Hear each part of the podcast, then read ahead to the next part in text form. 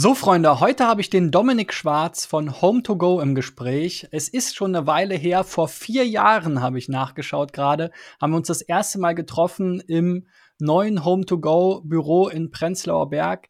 Ähm, es ist einige Zeit vergangen und ich wollte Dominik äh, hier mal zu einem Update einladen. Wir haben ja zum einen ähm, durch die letzten ja, 18 Monate jetzt, glaube ich, bald sind es zwei Jahre, einige äh, Veränderungen im Reisebereich ähm, natürlich erlebt. Äh, da hat Dominik eine neue Studie mitgebracht äh, von Home to Go. Wir wollen auch mal darauf eingehen, äh, was bringt diese Art von Content Marketing. Ähm, ja, Dominik ist ja auch großer Inbound Marketing Verfechter ähm, und hat das in seinem Team und bei Home2Go alles so ein bisschen unter einen Hut gebracht. Da sprechen wir gleich nochmal drüber als Chief Inbound Officer. Wir wollen aber auch in Richtung Product-led SEO schauen, also auch hier wieder die Inhouse SEO-Perspektive, vor allem ähm, wie kann man mit den verschiedenen ja, technischen Kennzahlen umgehen, ähm, was sind generell die Hebel vielleicht in der äh, ja, Produkt- geführten oder produktgetriebenen Suchmaschinenoptimierung. Und zu guter Letzt auch nochmal das ganze Thema Inhouse SEO-Karriere. Auch dort ist Dominik ähm, ja mit seiner Initiative Vertical Inhouse ähm, ja ein Vorreiter wieder mal und hat dort viele spannende Insights. Lange Rede, kurzer Sinn. Erstmal Halli, hallo Dominik. Danke für die Einladung. Hallo. Äh, vielen Dank für das freundliche nette Intro. Unglaublich, dass es schon wieder vier Wochen, vier Monate, Quatsch, vier Jahre her ist die Zeit verfliegt. Ja, irre, irre. Du sitzt aber wieder im Home-to-Go-Office, oder? Wir sitzen äh, wieder im Prenzlauer Berg, sind zweimal umgezogen, seit wir das letzte Mal gesprochen haben und sind jetzt wieder im äh, ja, schönen Prenzlauer Berg. Sehr schön. Lass uns doch mal äh, auf äh, ja so das Kernstück eigentlich, worauf ich immer so neidisch bin, wenn ich auf Home to Go schaue, so eure Inbound Marketing, Content Marketing Strategie schauen. Äh, du bist ja dort ähm, auch sozusagen bekannt für geworden, dass du das Thema SEO quasi ein bisschen anders einordnest. Vielleicht kannst du uns da mal abholen. Ähm, wie macht ihr das bei Home to Go?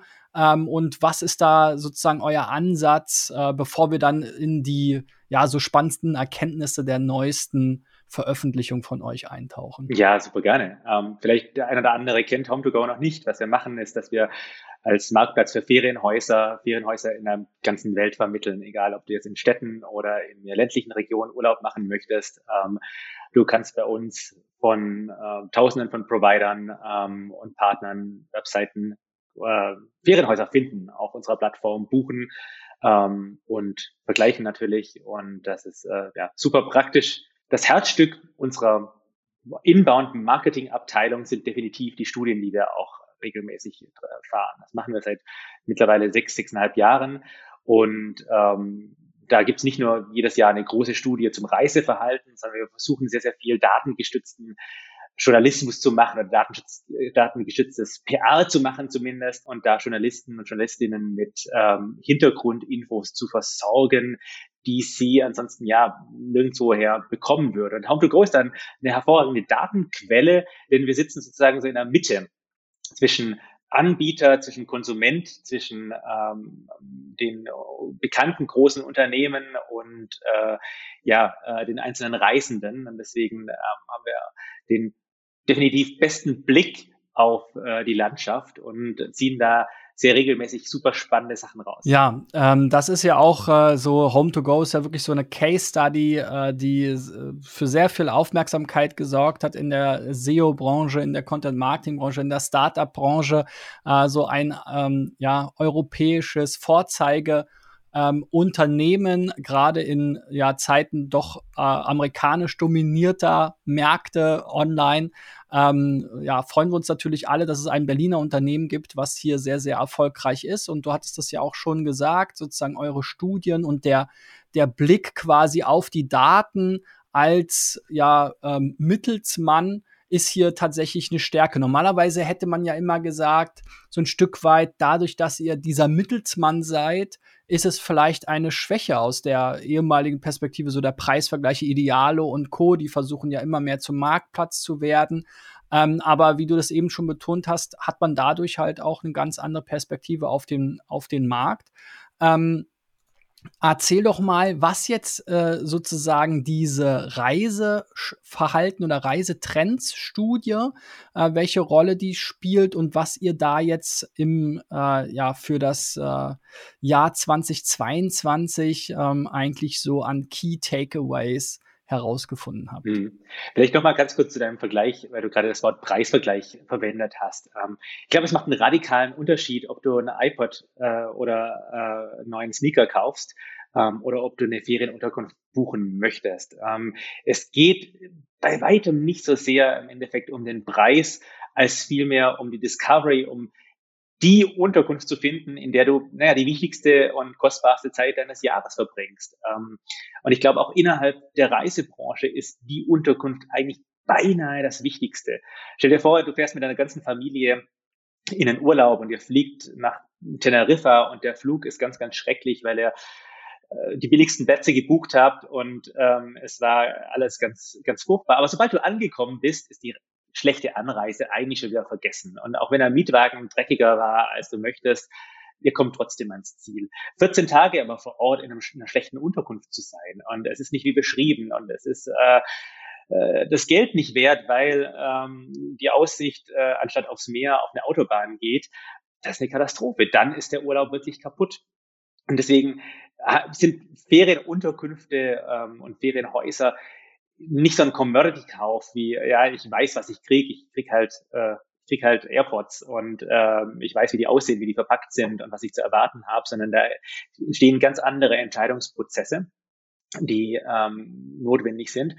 Und das zum einen und zum anderen Ferienhäuser, das ist ein unfassbar fragmentierter Markt. Also äh, du kennst dich vielleicht in deiner Ferienregion aus, wo ihr jedes Jahr seit 20 Jahren hinfahrt. Aber sobald du irgendwo hin möchtest, wo du vielleicht noch gar keine Erfahrung gesammelt hast, mm, es gibt buchstäblich allein in Deutschland hunderte Anbieter. Und du bist eigentlich überfragt, was sind die guten Anbieter, was sind nicht die guten Anbieter und wo gibt's denn eigentlich die richtigen guten Unterkünfte, in die du äh, fahren möchtest. Und deswegen würde ich sagen, das ist ein ganz, ganz radikaler Unterschied ähm, zu so Gebrauchskäufen, ähm, die man jetzt halt mal schnell äh, so in der Mittagspause erledigt, ähm, sind längere Entscheidungszyklen. Und da, jetzt kommen wir zu dem Punkt, um da den Verbraucherinnen und Verbrauchern und den Reisenden und den, den Kunden und Kundinnen ähm, auch zu vermitteln, was können wir gut, wo sind wir Experten, ähm, wo sind unsere Stärken und was tun wir überhaupt, da ist Aufklärung ein ganz, ganz großer Bestandteil. Wir machen alle Arten von Werbung und das ist auch wichtig. Das sind auch wichtige Bestandteile unserer, unserer ähm, User Acquisition Strategie. Aber Informationsvermittlung und, und Trust Building ist sicherlich ein ganz, ganz großer ähm, Anteil auch daran, wenn es um solche wichtigen Entscheidungen geht. Und diese Studien, die wir fahren. Du hast gerade so schön gesagt, wir sind da in der Mitte. Das ist definitiv ein riesen, riesen Vorteil natürlich, denn wir ähm, haben diesen 360-Grad-Blick auf die, auf die Branche und ähm, wir nutzen das. Da gab es ja auch relativ viel schon Berichte drüber.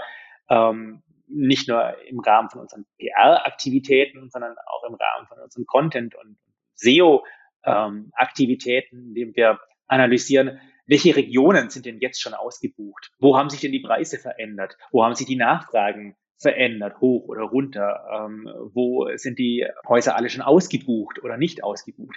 Welche Arten von Unterkünften sind wo denn eigentlich besonders nachgefragt und wie verändert sich das auch? Die ganzen, der ganze Ferienhausmarkt ist ja ein sehr, sehr breiter. Ähm, das geht ja wirklich vom Baumhaus, das oft zitiert ist. Ähm, die gibt's ja tatsächlich, wenn auch vielleicht viel seltener, als über sie geredet wird, ähm, über ähm, Fincas in Spanien, über Apartments in den Innenstädten, ähm, über Ferienhäuser in Ferienhausanlagen, ähm, über einzelstehende Häuser irgendwo remote, ähm, ohne Nachbarn. Also das sind ja auch ganz, ganz, ganz unterschiedliche Produkt, Produktkategorien. Und wir versuchen in erster Linie in unseren großen jährlichen Reports ein Stimmungsbild einzufangen, ähm, und zu quantifizieren, was verändert sich und in welche Richtung verändert sich Und ähm, du hast gerade gesagt, es ist ein tolles Beispiel, dass eine Firma aus Europa tolle Best Cases produzieren kann. Ähm, ich würde dem eins noch hinzufügen, eine Reisefirma während Corona. Ähm, wir haben Corona äh, nicht nur gut überlebt, sondern Corona ist für uns ein Accelerator für das, was wir eigentlich schon seit Jahren tun. Ähm, jetzt während der Krise haben zum ersten Mal ganz, ganz viele Kundinnen und Kunden festgestellt, dass Ferienhäuser eigentlich eine super Alternative sind zum überfüllten Hotelbuffet, eine super Alternative zu der Fernreise, die zwangsläufig per Flugzeug stattfindet. Ähm, sein kann, weil es auch ganz, ganz tolle Angebote in der Umgebung gibt ähm, oder in Autoreichweite, äh, weil man sich besser distanzieren kann, weil man sich mehr ähm, absetzen kann. Und letzter Punkt, das ganze Thema Workation ist natürlich auch ein Riesentreiber. Zum allerersten Mal haben Hunderttausende und Millionen Menschen die Möglichkeit, theoretisch von überall zu arbeiten. Homeoffice, das wird nicht mehr weggehen. Homeoffice wird uns bleiben und Homeoffice heißt nicht, dass ich zwangsläufig zu Hause sein muss, sondern ich habe gerade jetzt ähm, Kollegen, die sind in den wildesten Orten der Welt teilweise, ähm, weil sie teilweise dort herkommen, teilweise weil sie dort ähm, äh, tatsächlich in Urlaub fahren oder in äh, Urlaubsunterkünfte fahren, um von dort aus zu arbeiten. Und dann, äh, naja, äh, zwar ähm, ihren normalen Arbeitsalltag, wo Remote Work haben, ähm, aber nach Feierabend dann ganz gerne die Hände und äh, Füße ins warme Meer strecken würden. Ähm, also da gibt es ganz, ganz viele Trends, die sich in den letzten zwei Jahren extrem beschleunigt haben und ähm, wo Ferienhäuser zu den, zu den Gewinnern zählen. Mhm.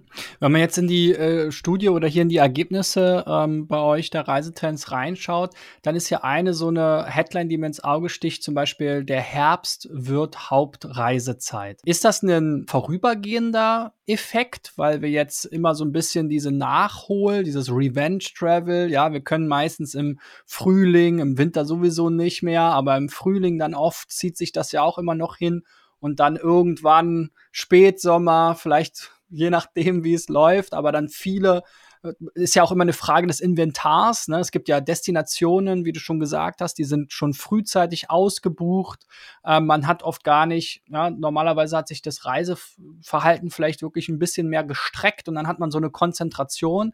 Ist jetzt der Herbst quasi der neue Frühling, wo, wo die Leute versuchen, ihren, ihren Urlaub nachzuholen? Schwer zu sagen, mit Prognosen ist es ja immer so eine Sache. Ähm, ich würde sagen, wir versuchen in erster Linie zu beschreiben, was wir sehen ähm, und die Hintergründe, warum die Dinge so sind, wie sie sind. Ähm, kann dir jetzt ähm, viele verschiedene Theorien präsentieren, welche davon dann schlussendlich die richtige ist, ist, glaube ich, nochmal eine ganz andere äh, Diskussion.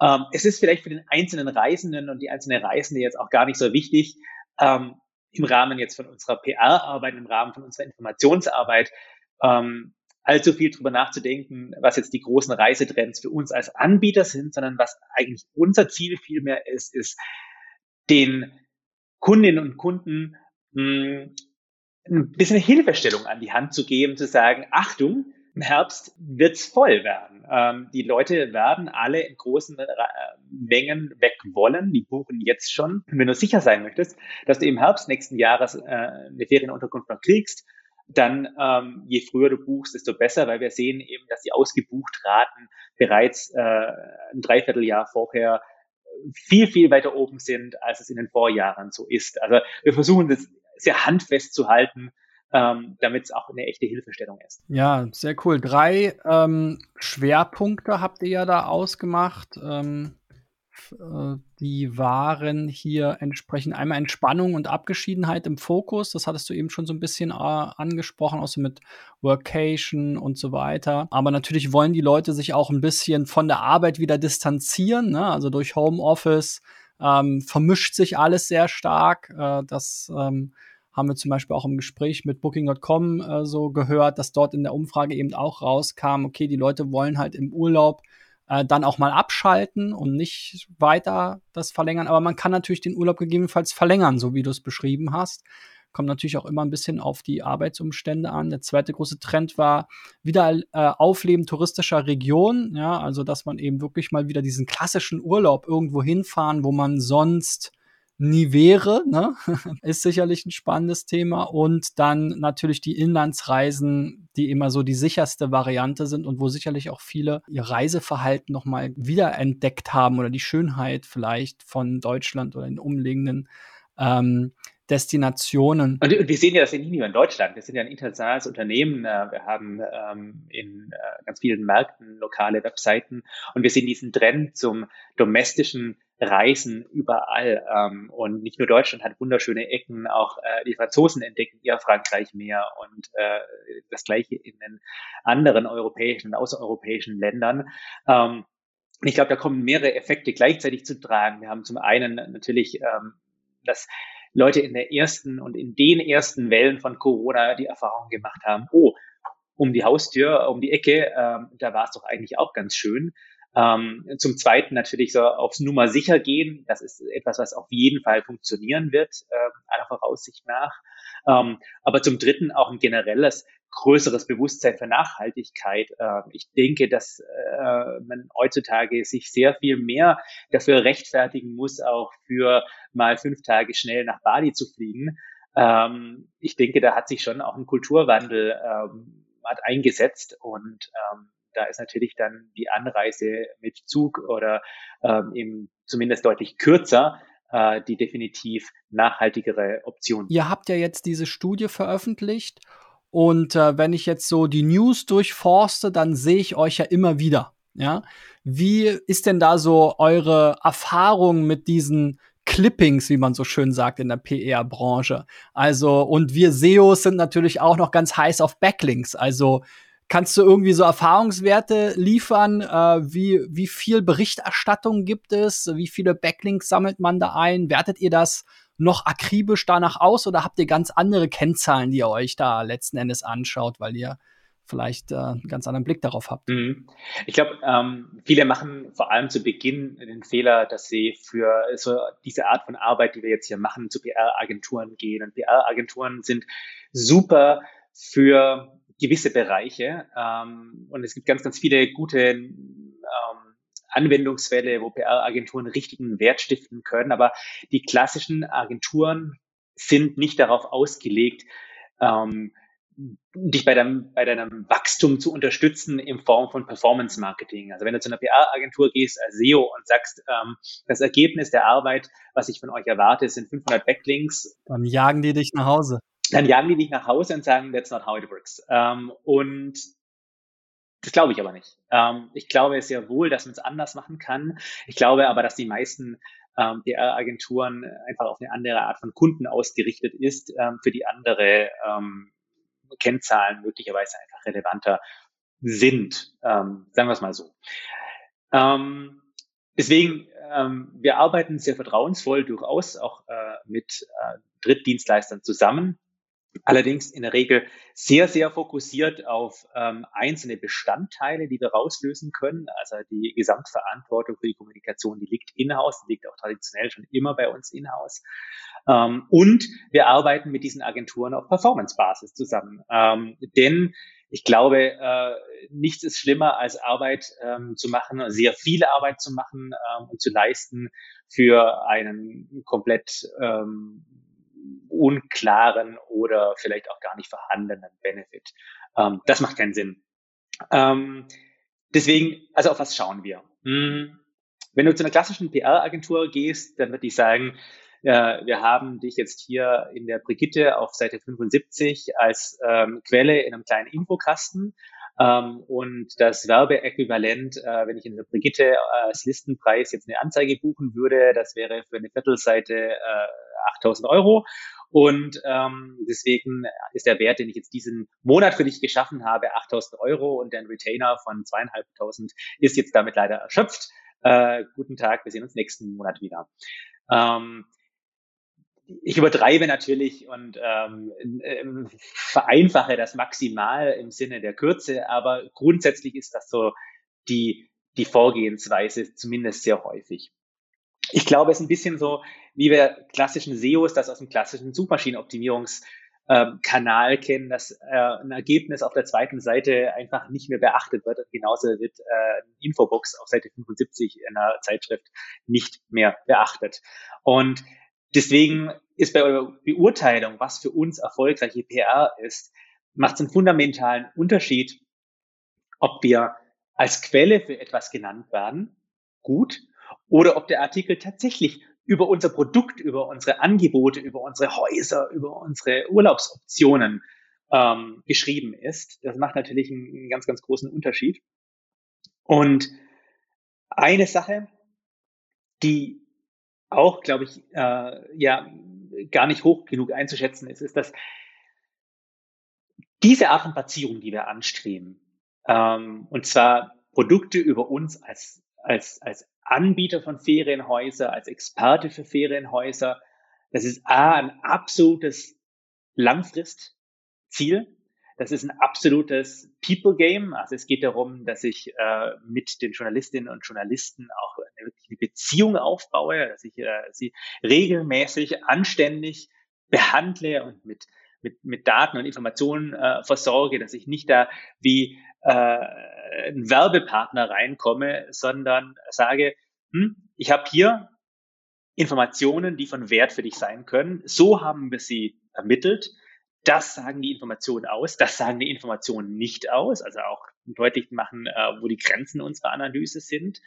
Ähm, und hm, das erstmal ohne jetzt große Gegenleistung einfach anzubieten. Und über die Zeit entwickeln sich dann durchaus da äh, dann ähm, Partnerschaften, wo wir sehr viel mehr Inbound-Traffic bekommen von Journalistinnen und Journalisten, die über uns gelesen haben, die gesagt haben, oh, von Home2Go habe ich schon so oft gute Marktdaten bekommen äh, oder gelesen. Äh, wenn ich jetzt selber Informationen zum Markt möchte, dann gehe ich doch zu denen, die scheinen das zu können. Äh, aber das ist Beziehungsaufbau, das ist, ähm, geht nicht über Nacht. Ähm, und das geht auch nur, wenn das, was wir anbieten, tatsächlich Wert hat und mehr ist als jetzt, äh, was ein Praktikant äh, zusammen googelt in fünf Minuten. Und deswegen sind diese Informationspakete, die wir da zusammenstellen, diese Studien, äh, sind, ist Arbeit von Wochen.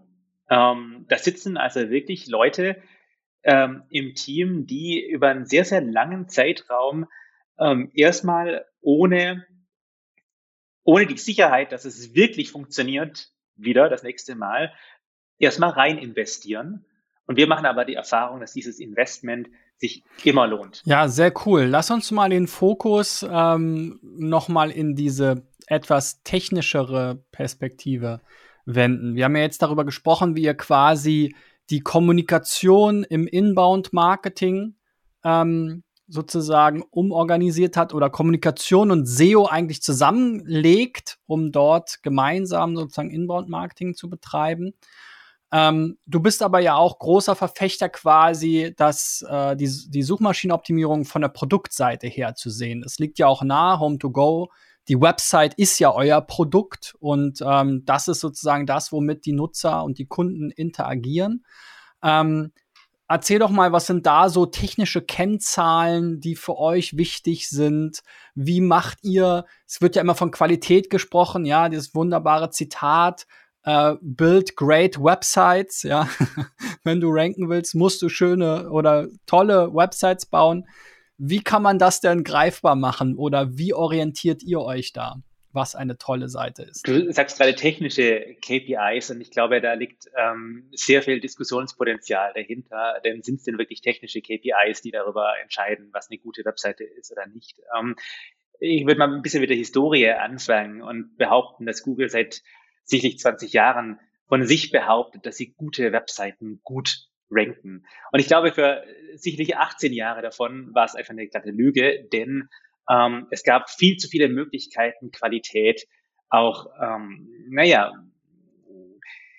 vielleicht zu, ähm, zu, Symbol, zu, zu, zu, äh, so zu tun, als wäre die Qualität größer, als sie tatsächlich dann äh, ist. Lass mich mal so formulieren. Hm. Lange hat die Branche davon profitiert, dass wir auf unsere Produkte, die halt gebaut worden sind, wie Produkte so gebaut werden, wir so eine Schicht obendrauf schmieren, ähm, relativ dicke Schicht an verschiedenen Kriterien, von denen wir wissen, dass sie bei Google mit Qualität äh, korrelierend angesehen werden. Äh, also für kurz gesagt, ähm, vor ein paar Jahren war es auch noch so, wenn eine Webseite ähm, ihre Alttexte pflegt, dann ist wahrscheinlich der Rest der Seite auch gut genug für den Nutzer. Ähm, insofern äh, korreliert das vermutlich mit jemandem, der auf seinen Content Wert legt. Ganz verkürzt gesagt ähm, war das sicherlich die, die, der Modus operandi von Google. Mittlerweile sind die Analysemöglichkeiten und vor allem, wenn man jetzt zwei, drei, vier, fünf Jahre in die Zukunft schaut, so viel umfangreicher und umfassender, dass es diese Unterscheidung zwischen technische Faktoren, die mit Produktqualität korrelieren und echten Qualitätsfaktoren, dass es diese Unterscheidung gar nicht mehr gibt, sondern eigentlich über Machine Learning und, und Nutzerinteraktionen ich wirklich verstehen kann, wie gut ist der Content einer Webseite, wie gut beantwortet diese Webseite jetzt genau diesen Use Case, ändert die User Journey, äh, die äh, mit irgendeinem äh, vagen Buy-Request angefangen hat, jetzt immer auf der Seite oder endet die eigentlich im Schnitt immer auf einer anderen Seite.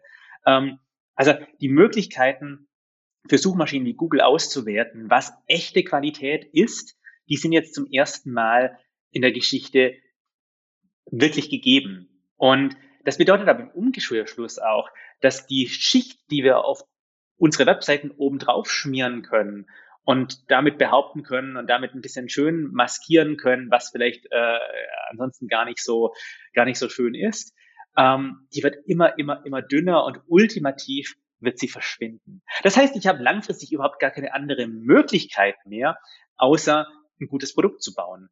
Ähm, das aus der einen Sicht und zum anderen, das gerade das, das, das Wort äh, Product-led SEO verwendet. Hm. Ich würde den, den, den, den, das Argument machen, dass es schwierig wird in Zukunft, Marketing oder Suchmaschinenoptimierung als Marketingkanal zu betreiben. Äh, was ist denn Marketing? Marketing im Endeffekt ähm, ist ein budgetgetriebener Prozess, wo ich oben Euros reinschmeiße und dann findet irgendwann ein Umwandlungsprozess statt, in welcher Form auch immer und unten kommen hoffentlich mehr Euros, zumindest langfristig mehr Euros. Aber diese, diese Connection zwischen oben und unten, Input, Output, die ist da, weil ansonsten kann ich mein Marketing nicht aussteuern. Und wenn ich das Marketing abschalte, dann kommt ultimativ unten auch nichts mehr raus. Suchmaschinenoptimierung hat diesen, diesen, wie man im Englischen so schön sagt, diesen Compounding-Effekt. Also ich erstelle etwas, ich baue etwas und das baut sich über die Zeit auf und es wächst über die Zeit. Und wenn ich morgen die Suchmaschinenoptimierung nicht mehr aktiv betreibe, dann werde ich wahrscheinlich trotzdem noch auf Jahre hinaus davon profitieren, was ich die letzten fünf Jahre gemacht habe. Und das bedeutet, dass ich aber fundamental grundsätzlich andere Mechanismen habe, die im Wert, äh, die, die, die, die hier stattfinden und dass die Aussteuerung oder überhaupt die Steuerung, um es allgemeiner zu sagen, auf andere Art und Weise stattfinden muss.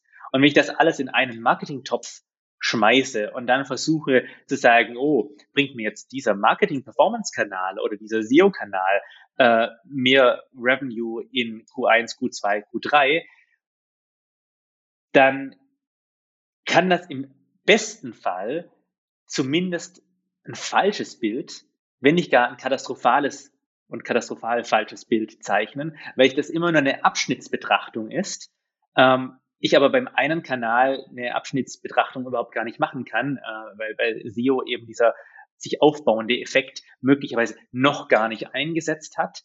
Oder aber ich schon per Definition überhaupt gar nicht den Input und den Output in eine direkte Folge setzen kann. Also möglicherweise wirkt sich ja den Content, der Content, den ich jetzt letztes Jahr produziert habe, aus Gründen der Zugänglichkeitsmachung, äh, weil erstmal jetzt meine Seiten indexierbar sind, weil ich erst jetzt irgendwie einen blöden äh, Fehler gefixt habe, den äh, der Crawler ausgesperrt hat oder so. Vielleicht wirkt sich das erst jetzt aus und vielleicht hat es aber auch für Google nochmal fünf Monate gedauert, um, um, um, um wirklich dann ähm, den ähm, die, die, diesen, diese, diese Indexierung vorzunehmen. Also ich habe eine ganz, ganz lange Kette und ich weiß nicht, welche Aktion, die ich zu welchem Zeitpunkt umgesetzt habe, sich wie und wie stark am Ende auswirkt. Und deswegen ist die Aussteuerung als Marketingkanal nahezu unmöglich und die Nähe zu Produkt per Definition gegeben ähm, erst recht, wenn ich eben nichts mehr auf mein Produkt setzen kann. Die SEO-Branche hat ja auch lange davon gelebt, dass man immer so ein bisschen ähm, eben die Fantasie der einfachen Hebel kommuniziert hat. Und es gibt ja auch heute noch Leute, die sagen, ja, äh, der Hebel ist es oder der Hebel ist es. Ja, hatte gerade kürzlich wieder ähm, auch ein, eine Diskussion zum Thema Ranking-Faktoren und darunter gab es auch ein, äh, ein Kommentar, naja, am Ende ist es doch Domain Authority. so, ne, egal, was du auf der Seite machst. Ähm, ist die Zeit dieser Hebel denn vorbei? Weil es gab ja, wie du gesagt hast, äh, durchaus viele Jahre die Möglichkeiten sozusagen, ja, fake it till you make it sozusagen als Startup auch, ja. Äh, selbst so Größen wie Zalando und Co. sind ja noch in einer Zeit groß geworden, wo es klassische SEO-Hebel gab, sowohl auf technischer Seite als auch vielleicht auf Page. Ähm, gibt es solche Hebel noch oder ist äh, sozusagen die, die, die Pursuit dieser Hebel überhaupt noch zeitgemäß? Also ich denke, es gibt diese Hebel noch, aber ich denke auch, dass die Halbwertszeit dieser Hebel sich radikal verkürzt und dass es auch weniger werden und dass die Hebel kürzer sind, als sie äh, früher waren. Und in die Zukunft projiziert gibt es keinen Grund, und keinen Anlass zu glauben, dass sich das nochmal radikal ändert, sondern eher, dass diese Entwicklung in dieselbe Richtung fortschreiten wird. Ähm, das heißt, ähm, diesen großen einen Trick, wie ich jetzt äh, ganz schnell kurzfristig was erreichen kann, hm, dass es das in drei Jahren noch gibt, in fünf Jahren noch gibt, äh, ja, möglicherweise. Die Frage ist, ob das dann auch tatsächlich Hebel sind, die ich in einem seriösen Unternehmen anwenden kann äh, oder eben auch umsetzen kann. Ein anderes Thema, von dem du gerade ein gutes Stichwort genannt hast, ist Ranking-Faktoren und ähm, die Frage, welcher Ranking-Faktor jetzt denn äh, welche Auswirkungen äh, hat oder vielleicht eben auch nicht. Und ich glaube, dass wir uns historisch als Branche immer noch sehr damit beschäftigen und sehr das Bild von uns selbst haben, dass wir hm, naja, in unseren Hobbyräumen äh, irgendwelche Tricks versuchen zu rauszufinden, wie man jetzt den äh, entweder den besten Hebel findet oder den äh, größten äh, halbseitenen Trick vielleicht anwenden kann, um dann die Seite nach vorne zu katapultieren. Und ich glaube, das ist ein nicht nur falsches Bild, sondern ich glaube auch, dass es ein sehr, sehr gefährliches Bild ist. Ähm, ich äh, habe da auch schon Pushback dafür bekommen, aber ich bin der felsenfesten Überzeugung, dass 80, vielleicht sogar 90 Prozent aller SEO-Probleme längst gelöst sind. Ähm, es gibt nur eine begrenzte Anzahl an Wegen, wie ich Paginierung machen kann. Äh, und ja, die ist, sind vielleicht auch hunderte von Wege, aber trotzdem gibt es mit auch nur mittelmäßig großem äh, Google-Aufwand sehr, sehr viel Best Practice, von denen ähm, richtig umgesetzt wahrscheinlich schon weit mehr als 80 Prozent ähm, der Problemlösungen ähm, dann auch abgehakt sind. Ähm, und so geht es eigentlich mit allen großen Standardproblemen. Das heißt nicht, dass es keine offenen Fragen mehr gibt. Äh, das heißt auch nicht, dass kein, keine, keine Experimente mehr notwendig sind. Aber ich glaube, dass wir uns sehr häufig einfach dahinter verstecken und zu sagen, oh, das weiß kein Mensch, ähm, ich äh, möchte auch keine Entscheidung treffen ähm, und eigentlich möchte ich auch ein bisschen mehr basteln. Deswegen lasse ich das, lass das erstmal ein bisschen testen, äh, bevor wir jetzt irgendwas umsetzen. Ich glaube, das macht die Branche schlechter, als sie sein müsste. Ähm, es gibt keinen, keinen goldenen Weg, der so viele Male besser ist als die Standard Best Practice, als dass es nicht in, alle, in allermeisten Fällen deutlich effektiver und effizienter wäre, erstmal alle Best Practice umzusetzen, um dann die letzten 20 Prozent zu optimieren. Oder andersrum gesagt, das Gros der, der, der, der Opportunities, die ich in meinem SEO-Kanal habe, sind viel mehr in hängen viel mehr in Fragen, die reine Umsetzungsfragen sind. Wird es richtig umgesetzt? Wird es überhaupt umgesetzt? Habe ich die Kapazität? Habe ich den Buy-in? Ähm, Wird es in der, in der Qualität umgesetzt, in der es umgesetzt werden müsste? Als dass sie in irgendwelchen goldenen Schüssen liegen würde, äh, wo ich nur den richtigen rausfischen muss und dann ist alles erledigt. Also diesen One-Trick does it all, ähm, Ding gibt's nicht mehr, sondern SEO ist wie viele andere Dinge in erster Linie eine Umsetzungsfrage, eine Implementierungsfrage und das ist eine Managementfrage. Ähm, aber natürlich macht Management in der Regel viel weniger Spaß, als zu experimentieren. Ähm, und deswegen tun wir das als Industrie ganz, ganz, ganz gerne. Ähm, ich glaube aber nicht, dass das uns gut tut, ähm, wenn wir uns zu einseitig auf diese Seite stellen ähm, und ein deutlich ausgewogeneres Bild zwischen Unbekanntes auszutesten, aber Bekanntes effizient und effektiv zu implementieren, ist das sicherlich die bessere Vorgehensweise. Ja, du hast ja auch schon diesen Compounding-Effekt genannt. Den kennt man ja aus dem äh, Finanzsektor. Auch da gilt ja, man, man sagt ja auch oft, SEO ist eben ein Investment. Ne? Auch dort ist es natürlich so, es gibt immer Glücksgriffe. Es gibt immer die, die haben jetzt zum richtigen Zeitpunkt die und die komische Coin gekauft und dann zum richtigen Zeitpunkt verkauft. Aber das ist ja auch immer so dieser Survivor-Bias äh, sozusagen. Man sieht immer nur die Erfolgsgeschichten, aber die 100 Hunderttausenden, die ja zum falschen Zeitpunkt das Falsche gekauft haben und damit verloren haben, sieht man nicht. Insofern ist immer dieses äh, die stetig gute Arbeit ähm, der ja sicherste Weg zum Erfolg, würde ich sagen. Richtig. Und dann darf man nicht vergessen, wenn wir jetzt in Sprints arbeiten, und lass mal sagen, wir haben 24 äh, Sprints pro, äh, pro Jahr. Um, ähm, und das sind schon Sprints, in denen eigentlich keine großen Sprünge wirklich möglich sind, weil sie entsprechend kurz sind.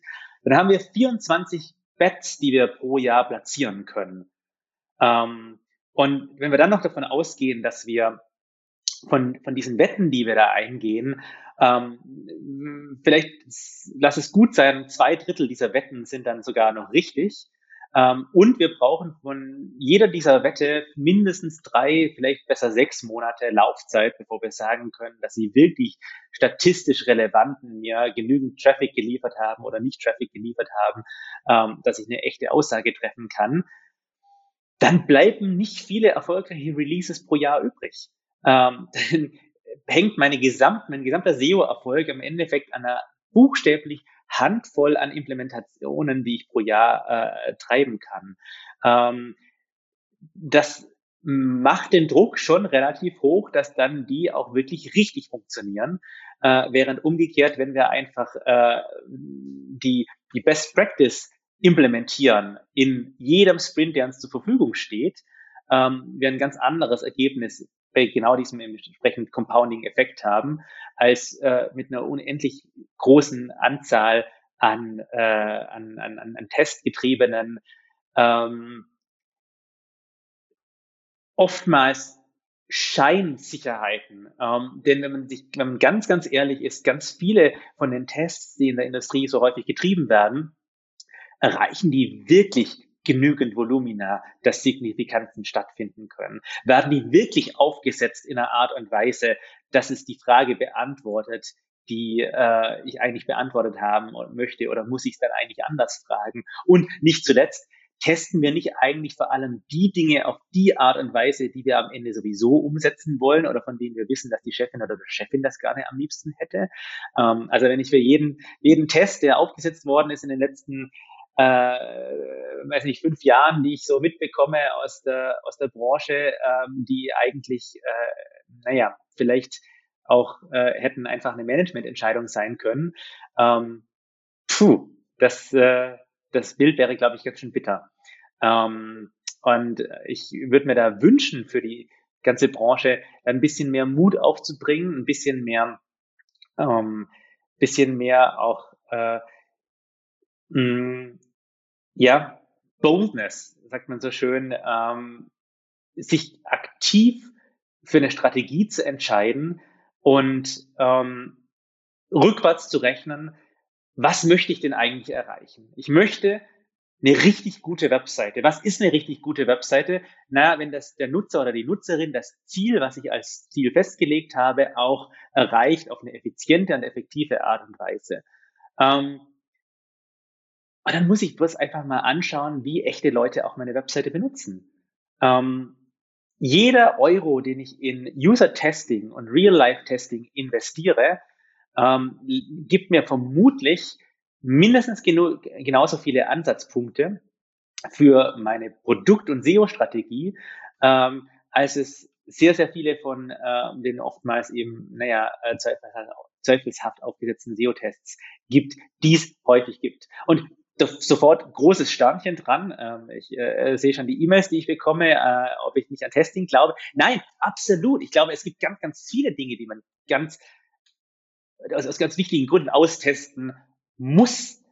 Hm, aber ich glaube, dass die Unterscheidung, was ist eine Produktentscheidung, was ist eine eine äh, Entscheidung, die ich aus einer User-Perspektive heraus treffe und was ist eine Entscheidung, die ich aus ähm, die, die einen, einen wie auch immer aufgesetzten Test rechtfertigt, dass das eine Entscheidung ist, die furchtbar komplex zu treffen ist äh, und wo, glaube ich, Weiterentwicklung sicherlich sehr ähm, wichtig ist. Mit Vertical Inhouse hast du ja auch einen Newsletter, ähm, wo du eben die Inhouse-SEO-Szene versorgst. Du hast auch mal eine große Gehaltsstudie gemacht zu Inhouse-SEO-Gehältern. Ähm, lass uns mal jetzt zum Abschluss noch mal so generell über die in Anführungszeichen Inhouse oder in Klammern Inhouse SEO-Karriere sprechen. Ähm, du bist ja ein gutes Beispiel dafür, wie man äh, wirklich sehr erfolgreich äh, Karriere äh, machen kann. Du hast ja einen SEO-Background und bist immer weiter gewachsen. Ich hatte hier auch Norman Nielsen zum Beispiel, der auch aus einem ähnlichen Background kommt, immer weiter gewachsen ist. Björn Darko. Also es gibt viele solche Geschichten und, und äh, Kollegen ähm, von dir und uns. Ähm, wie würdest du denn heute so diese SEO-Karriere sehen? Was sind da so die wichtigsten Milestones? Mhm. Gute Frage. Ich glaube, zunächst muss man nochmal auch abgrenzen, was denn der Unterschied zwischen Inhouse und Agentur SEO. Und ich glaube, Agenturen haben häufig den riesigen Vorteil, dass sie sehr, sehr, sehr, sehr viel mehr Anwendungen sehen und daraus Informationen ziehen können. Also häufig sind Agentur-SEOs besser informiert, was, was gerade ja, äh, vielleicht auch Technologien sind, äh, die spannend sind, äh, wie verschiedene Webseitentypen funktionieren, ähm, und haben da ein sehr breites Portfolio oft. Ähm, in der Regel fragen sich Agenturmenschen, was geht da ab bei den Firmen? Warum wird das denn nicht umgesetzt? Ich habe doch hier alles vorbereitet, ich habe hier den, den, den Case geschrieben und ich habe 70 Seiten Papier produziert und wir sind gerade bei Seite 3, bei Seite 3 angekommen und keiner will meine guten Vorschläge umsetzen. Ja, weil die Schwierigkeit die Umsetzung ist. Ähm, haben Sie in den anderen Themen bisher auch so kurz angeschnitten. Die, die, die Umsetzung, die gute Umsetzung, die richtige Umsetzung, die zeitnahe Umsetzung, das ist das, wo es schwierig wird. Ähm, nicht, ähm, ja, nicht so sehr die, das Theoretische herausfinden, was der richtige Weg wäre. Und ähm, auf der anderen Seite haben wir sehr viele, sehr schlaue Menschen in Inhouse-Positionen, in großen, kleinen, mittleren Unternehmen, die wirklich gerne was machen würden, die aber einerseits mh, oftmals äh, gar nicht die Gelegenheit haben, sich auszutauschen mit Gleichgesinnten. Einerseits, weil teilweise die ähm, Vorgesetzten das nicht wollen, äh, weil sie Angst haben vor ähm, Wissens, äh, ja, vielleicht Austausch mit Mitbewerbern oder Nicht-Mitbewerbern. Andererseits, weil vielleicht auch vielen Inhouse-CEOs gar nicht so bewusst ist, wie wichtig das ist, ähm, sich, sich auszutauschen.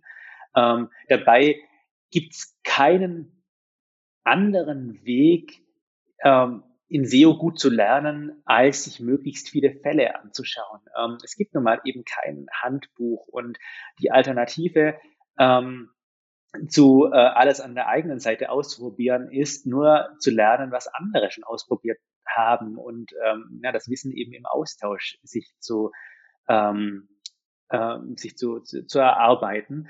Mm, und damit dieser Austausch mehr gefördert wird, damit ähm, Inhouse-SEOs untereinander besser in ähm, Kontakt kommen ähm, und das auch in einem dann geschützten Raum mit unter sich tun können, habe ich vor einigen Jahren Vertical Inhouse gegründet. Ähm, das gerade schon gesagt, da gibt es einen täglichen Newsletter. Ähm, Im Endeffekt ähm, sind das zwei, drei Links ähm, für, für Themen und rund um SEO und Inhouse-SEOs, ähm, die da jeden Tag per E-Mail rausgehen. Vor Corona waren das auch äh, sehr regelmäßige Meetups ähm, nur für äh, SEOs. Ähm, jetzt im Rahmen der SMX gibt es zum ersten Mal den Inhouse-SEO-Tag. Ähm, das wird, glaube ich, ganz spannend Anfang nächsten Jahres. Und ähm, genau, das ist das, ist das Ziel davon. Ähm, und deswegen glaube ich, dass es sehr wichtig ist. Wie die Karriere aussieht, ich glaube, das hat sich zum Glück stark geändert. Und die Namen, die du gerade genannt hast, das sind gute Beispiele dafür, dass es um weit mehr als SEO geht. Und was all die Namen, die du gerade auch erwähnt hat, das gemeinsam haben, ist, dass sie eben nicht mehr nur SEO-Verantwortung haben, sondern eigentlich die Themen größer geworden sind. Und die Themen, die da angrenzen, die sind immer Kommunikation und die sind immer Produkt, ähm, weil es die na, natürlichen Fits sind, also die natürliche Verlängerung von dem, was wir als CEOs sowieso glauben zu können und übernehmen zu müssen deswegen wandeln sich auch gerade, denke ich, sehr viele SEO-Karrieren, vor allem in Unternehmen, die traditionell im Bereich SEO schon stark sind und dann Fokus legen und vielleicht auch von der Führungsebene her ähm, das weiterdenken als jetzt der Durchschnitt. Ähm, und da sehen wir sehr viele Kolleginnen und Kollegen, die ihre Verantwortungsbereiche ja, die, die sehr viel breiter werden. Und ähm, ich glaube, die wichtigste Eigenschaft, die wir uns dazu aneignen müssen als Inhouse-SEOs oder vielleicht auch SEOs generell, hm, ist auch diesen Blick auf, wie digitale Produkte und digitale, das können ja auch einfach nur Webseiten sein, aber vor allem eben auch E-Commerce und, ähm, und, und, und, ja, digitale Anwendungen angeht, ähm, wie andere Bereiche gemanagt werden. Also wenn ich mitreden möchte in einem Management Call, dann muss ich die Sprache verstehen, wie jemand äh, Performance Marketing aussteuert, wie jemand Brand Marketing aussteuert, wie jemand ähm, Investitionen beurteilt. Ähm, ich muss, und ich sage ja immer, es braucht die Unterstützung der Geschäftsführung, um gutes SEO zu machen. Das heißt aber umgekehrt auch, dass ich in der Pflicht bin, als guter Suchmaschinenoptimierer oder Suchmaschinenoptimiererin zu verstehen, wie meine Geschäftsführer funktionieren, wie sie denken, wie sie Entscheidungen fällen, was für sie wichtig ist und was für sie die richtigen KPIs auch sind. Und die richtigen KPIs sind da eben nicht in den meisten Fällen Sichtbarkeit, äh, sondern andere Werte. Du hast gerade gesagt, ähm, vorher, ähm, Content kann ja auch äh, oftmals als Investment gesehen werden. Ja, aber ich muss wissen, wie ich das Investment Content vielleicht auch verbuchen kann, um es aus einem anderen Topf zu nehmen, als jetzt aus meinem äh, Marketingbudget äh, fürs nächste Quartal nur. Ähm, vielleicht kann ich Dinge anders abschreiben, anders äh, investieren, anders ähm, verargumentieren, aus anderen Abteilungen bekommen, weil sie nicht nur den Compounding-Effekt haben, sondern weil sie auch Auswirkungen auf ganz viele andere Schnittstellen und Bereiche und Abteilungen und Stakeholder und was es auch noch alles gibt in Unternehmen haben. Und dazu brauche ich dieses breite Wissen eines Geschäftsführers oder einer Geschäftsführerin, um das auch ähm, ja, richtig einordnen zu können und dort gut zuarbeiten zu können. Ich glaube, das ist das, das, das, das entsprechende Keyword. Ähm, SEO muss sich da sehr viel mehr als Service-Dienstleister verstehen, das in die anderen ähm, Bereiche einer Unternehmung mh, hm, das i-Tüpfelchen ist, äh, das den Produktmanagern dazu verhilft, dass ihre Produkte noch viel öfters angeklickt werden, dass den Marketing-Kolleginnen und Kollegen hilft, ihr Marketing noch effizienter zu machen, weil wir es refinanzieren können über freien und kostenlosen Traffic oder vermeintlich kostenlos, also zumindest budgetfreien Traffic. Ähm, SEO kann das i-Tüpfelchen äh, für äh, die äh, für das User Experience Team sein, weil sie plötzlich Mitstreiter gefunden haben, die sich genauso engagiert um das Thema User Experience kümmern, wie sie selber eigentlich das äh, an Wichtigkeit sehen. Und da, mh, hm, ja, der, der, der breite Blick ist wichtig und der Service-Gedanke ist wichtig. Hm, und dann glaube ich auch, dass jemand, der aus dem Bereich SEO kommt, dass diesen Personen eigentlich alle Optionen offen stehen, sich weiterzuentwickeln. Und dass es ähm, da glücklicherweise heute mehr Möglichkeiten denn je gibt. Sehr schöner Abschluss, Dominik. Auch Home2Go sucht regelmäßig Kolleginnen und Kollegen. Äh, den Link auf die Karriereseite von Home2Go packen wir auch noch mal in die Podcast-Beschreibung. Äh, vielen Dank für die äh, äh, Zeit, die du dir genommen hast, für die vielen Einblicke und ähm, ich bin gespannt, wie die Geschichte, die Erfolgsgeschichte Home2Go weitergeht. Und ähm, ja, freue mich, wenn wir hoffentlich nicht erst in vier Jahren das nächste Mal miteinander sprechen. Das hoffe ich auch. Vielen Dank dir und danke für die Einladung. Sehr cool. So, Freunde, ihr lasst uns bitte ein Abo da. Ja, ihr könnt den SEO Driven Podcast überall abonnieren, wo es Podcasts gibt und natürlich auch äh, bei YouTube. Ähm, gerne auch mal eine, einen Kommentar oder eine Bewertung da lassen. Da würde ich mich besonders drüber freuen. Und dann verabschiede ich mich. Bis dahin, euer Christian. Ciao, ciao.